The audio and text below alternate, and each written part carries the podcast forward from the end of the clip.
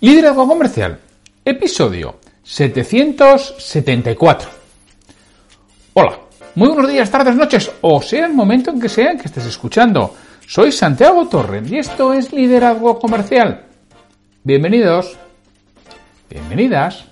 Ya sabes que este es el podcast que tienes de lunes a viernes que está pensado para que crezcas en todo lo que tiene que ver con tus aspectos de liderazgo, de estar al frente de un equipo y que en tus aspectos de vender más, mejor. Y ya sabes que en esta vida todo es venta. Nos dice la buena de Inés Torramocha en su libro La vida es venta. Bueno, pues excepto estamos todo el día vendiendo, persuadiendo, convenciendo, intentando que los demás sigan lo que nosotros entendemos que debe de, hacerse, de realizarse. Y al final, no, no, eso también es vender y tenemos que, que aplicarlo. Y aquí tienes todos esos aspectos para hacerte parar, pensar planificar, priorizar, programar y producir. Es decir, que puedas mejorar, que consigas mejores resultados con menos esfuerzo, que incrementes tu productividad. Hoy es el jueves 2 de diciembre de 2021 y los jueves es el día del liderazgo. Y podemos hablar de liderazgo. Pero antes, permíteme recordarte que ya está en preventa mi libro Vender bien es posible si tienes las herramientas y que si entras en santiagotorre.com barra nuevo libro, desde ahí te va a llevar a la reserva en Amazon que está en estos momentos con un 40% de, de, descuento sobre el precio final que va a tener. Porque bueno, lo que se haga en reserva tendrá el 40% de descuento. ¿Hasta cuándo va a durar la reserva? En teoría la publicación es el 22 de diciembre, pero seguramente se publique antes. Estoy pendiente de que reciban los últimos ejemplares físicos que he enviado por correo hace ya más de una semana, pero hay alguno que todavía no se ha recibido y cuando estén los publicará y se acabará el periodo de, reservas y publicará oficialmente y ya no tendrás ese 40% de descuento. Así que si quieres adquirir el libro, el con 40% de descuento, ya lo sabes, santiagotorre.com barra nuevo libro. ¿De qué voy a hablar hoy? Bueno, hoy además de hecho estaba pensando en liderazgo, ¿eh? pero estaba pensando si esto haberlo hecho ayer o haberlo hecho hoy, porque es, bueno, podríamos decir que es una pregunta, pero bueno, pero no es de un, de un escuchante del podcast. Con lo cual he dicho, va, lo voy a llevar porque además lo he estado revisando y no he tratado nada así y creo que puede ser interesante, ¿no? Que es cuando, oye, ¿cómo me comporto cuando tengo un pequeño equipo de trabajo y tampoco es que haya un liderazgo excesivamente formal, sino que, bueno, soy el coordinador de ese equipo. Y os cuento la, la respuesta, ¿no? Os, digo por qué me viene esto. Ya digo que no me viene por un escuchante del podcast, pero me viene, bueno, a través de, a través de un conocido, una persona joven, que cuando me refiero a una persona joven es en sus veintitantos, al principio de su carrera profesional, que ya lleva unos años trabajando, al principio de su carrera profesional, pues bueno, pues recibe una, una promoción y encima una promoción transitoria, ¿no? Pues resulta que, que su jefe, por lo que fuera, va a estar una serie de meses fuera, y a él le ponen al frente de, un equipo y me pide ayuda. Me dice, oye, ¿me puedes ayudar? Concretamente me dice, no, yo, me organizo bien mi trabajo, pero me cuesta seguir lo que están haciendo mis dos compis del equipo, que supuestamente ahora estoy llevando. ¿Me puedes recomendar alguna lectura sobre este tema? Es lo que me pide, repito, es una persona conocida que me solicita esto. Yo os voy a decir primero los libros que le he recomendado, lo que le, lo que le he dicho que haga y luego una serie de pautas, porque además de los libros le he ofrecido unas pautas y ya digo, pues mira, ya que tengo esas pautas, lo voy a llevar al podcast, que además creo que esto le puede venir bien a esas personas que eso, que coordinan el, trabajo más que estar quizá al frente o sean un líder muy formal, bueno, pues coordinan ese trabajo de una, dos, tres o cuatro personas que tampoco te da para, para organizar excesivos aspectos. Bueno, mi respuesta respecto a los libros, le he dicho, mira, yo además sé que es una persona lectora, ¿eh? Con lo cual le he dicho, mira, lee, me da igual el orden, en el que quieras, pero lee estos dos libros que te voy a decir. Uno, Cómo ganar amigos e influir en las personas de Dale Carnegie, vamos, un must, un algo que hay que leer si alguna vez quieres estar al frente de un equipo. Y Siete hábitos de la gente altamente efectiva de Stephen Covey. Otro libro que es un must que tienes que leer, vaya a estar al frente de un equipo o no. Siete hábitos de la gente altamente efectiva, bueno, reconozco que es un tanto denso y puede resultar duro, pero merece la pena. Y el de Carnegie, el de cómo, cómo ganar amigos e influir a las personas, es un absoluto imprescindible. lee esos dos Y cuando hayas leído esos dos, o sea, ahora sí respeta el orden, cuando hayas leído esos dos, te lees la eclosión de Madi, de un tal Santiago Torre.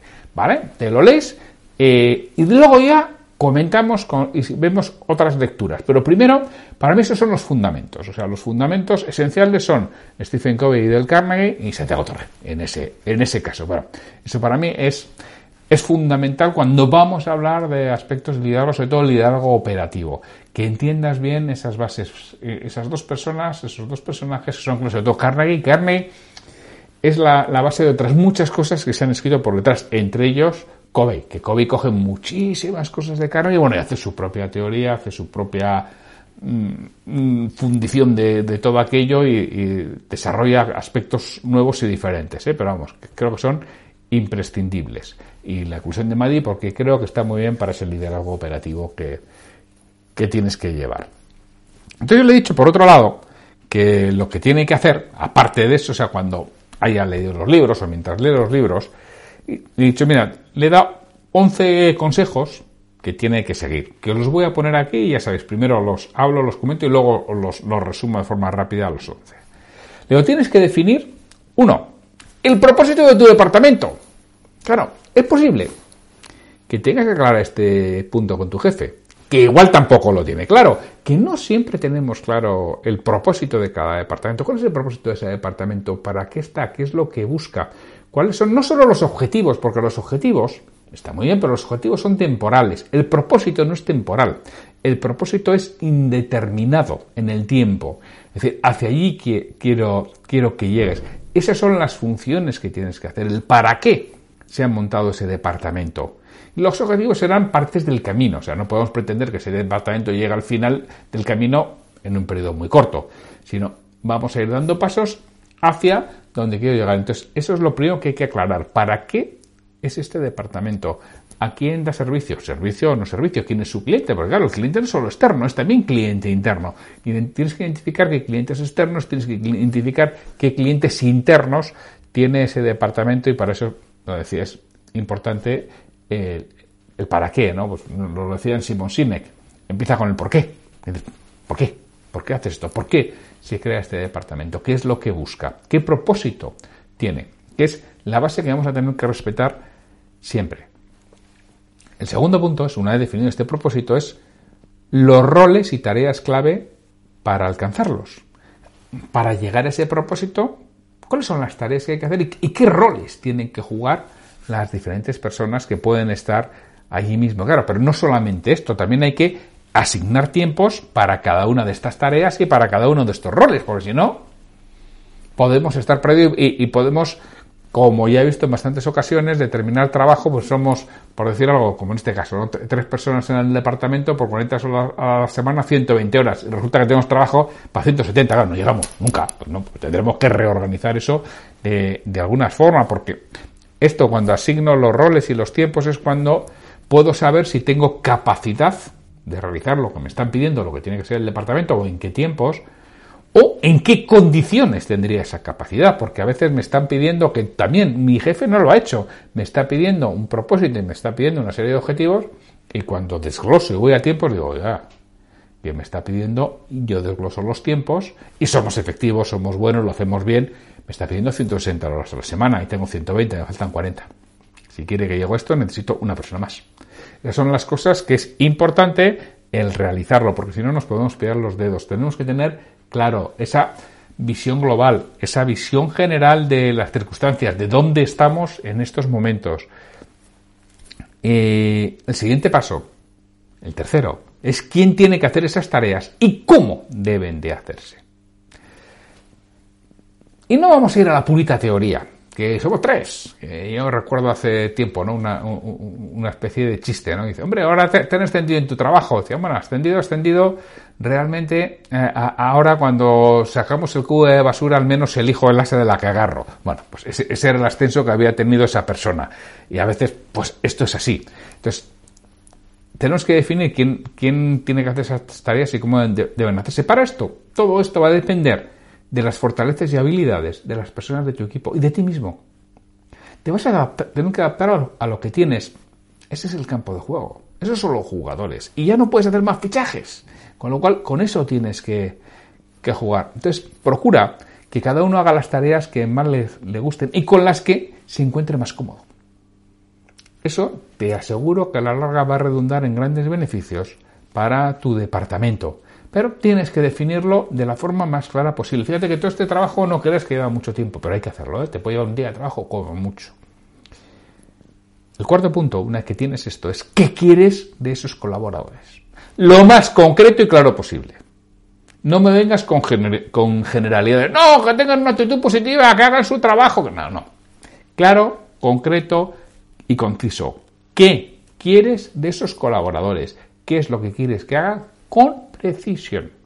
Cuanto más preciso seas, más fácil va a ser lo siguiente que vas a tener que hacer. Si no haces esto, hablarás lo mismo de banalidades, de generalidades, como esas personas que dicen, ¿por qué debería comprarte aquí? Porque somos un equipo multidisciplinar, altamente motivado y que tenemos muchísima orientación al cliente y satisfacemos sus expectativas. Bla, bla, bla. Es decir, nada, nada, absolutamente nada. Lo que puede decir cualquiera.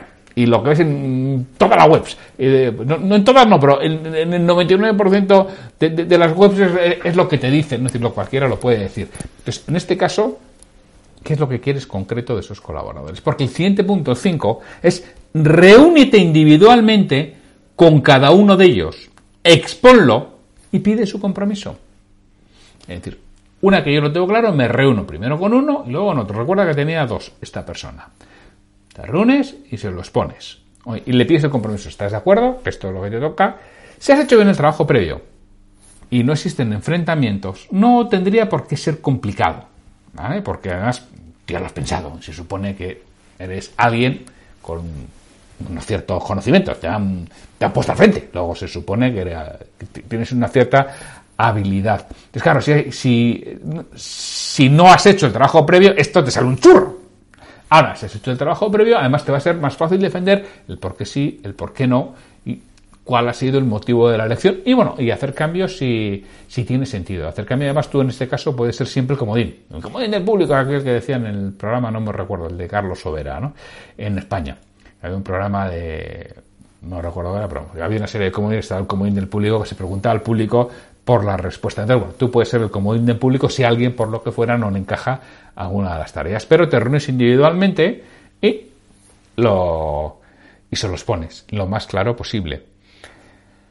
Si tuvieras que replantearte algo, que es posible, hazlo. Replantéalo. Repito, tú eres el comodín del público, estamos en el punto 6.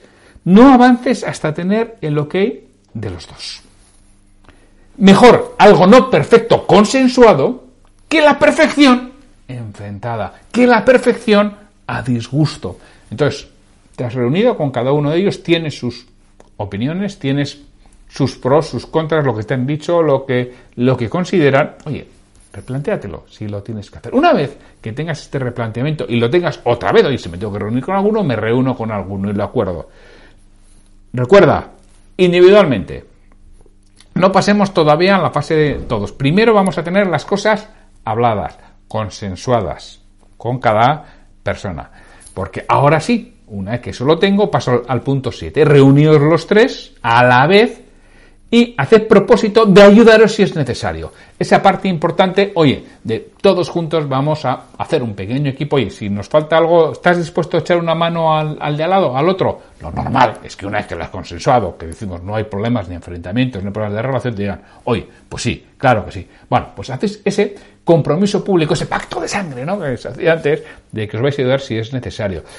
Con esto empezamos a sentar las bases de trabajar el equipo, el compromiso y el apoyo mutuo que siempre es importante, porque nunca rendimos, o sea, no estamos siempre rendiendo al 100%, y habrá veces que estemos mucho más ilusionados, con muchas más ganas, y otras veces con menos, y pasaremos por baches y por dificultades, y nos enfrentaremos quizá a aspectos que pensábamos que iban a ser sencillos y resulta que se nos complican. Bueno, pues porque la vida es complicada, la vida es así, y a veces esto es lo que sucede. Entonces es muy importante el tener el apoyo de las personas que tengo al lado.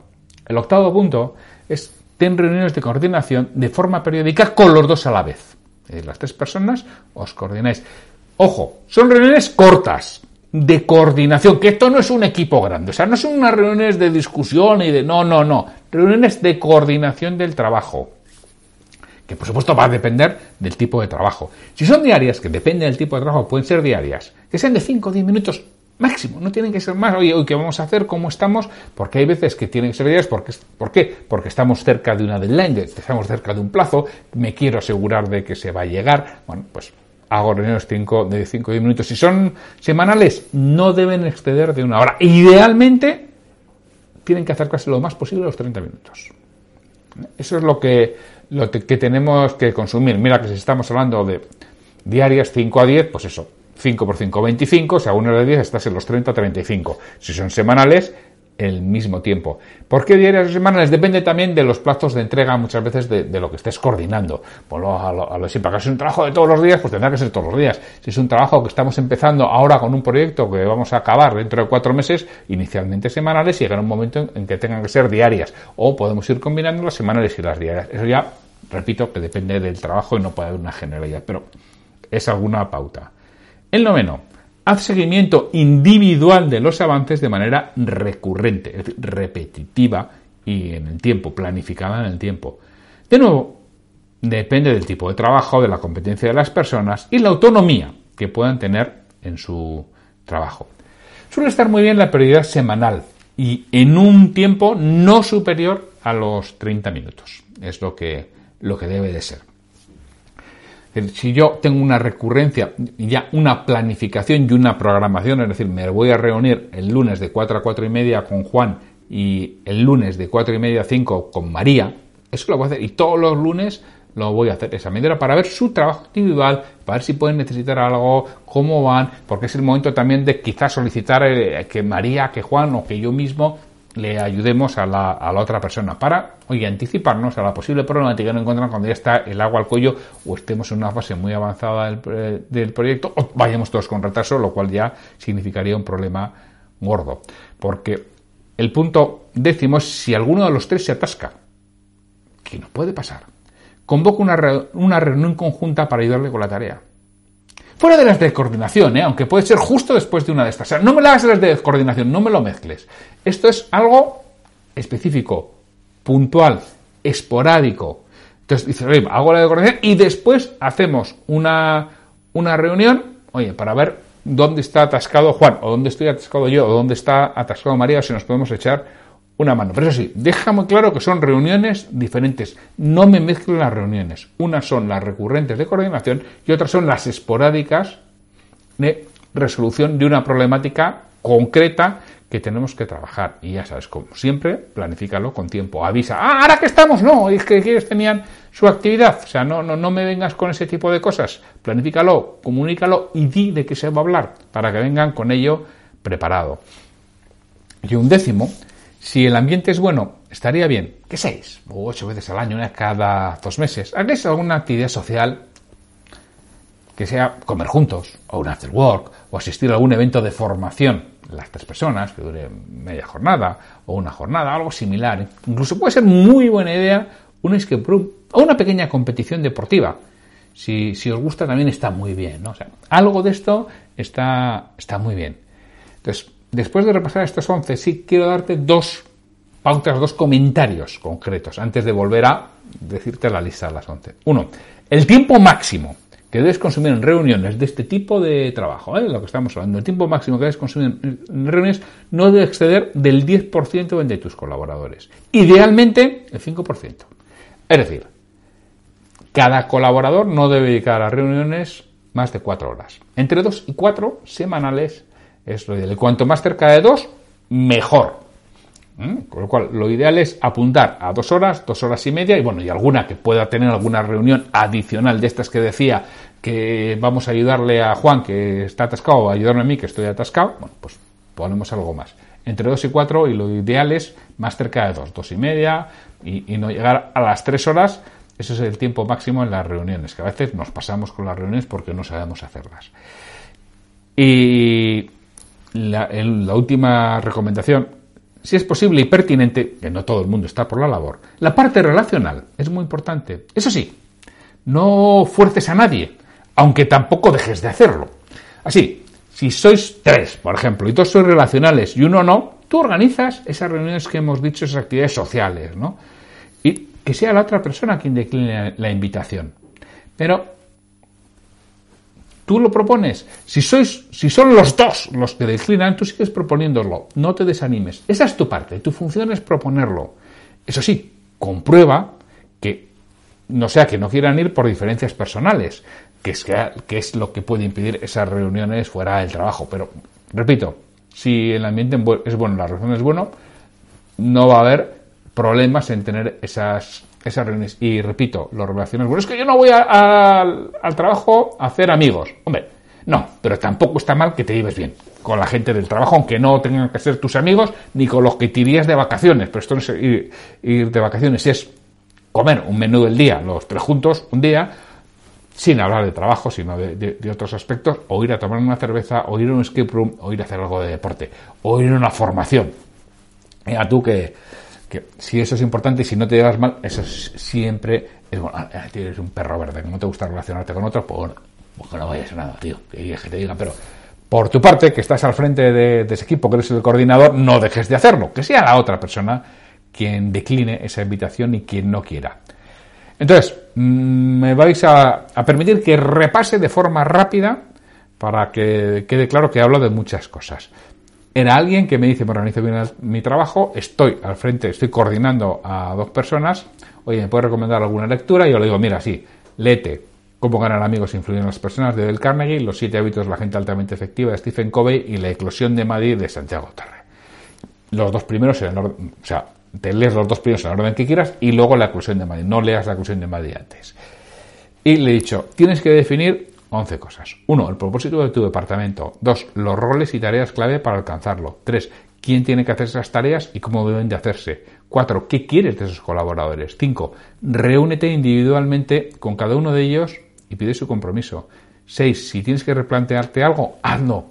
Siete, reuniros los tres a la vez y hacer propósito de ayuda si es necesario. 8. Ten reuniones de coordinación de forma periódica con las, otras dos personas. 9. Haz seguimiento individual de los avances de, manera recurrente y planificada. 10. Si alguno de los tres se atasca con algo, convoca una reunión conjunta para ayudarle con la tarea. Y 11. Si el, si el ambiente es bueno, estaría bien que 6 o 8 veces al año hagáis alguna actividad social conjunta de las tres personas para mejorar la relación.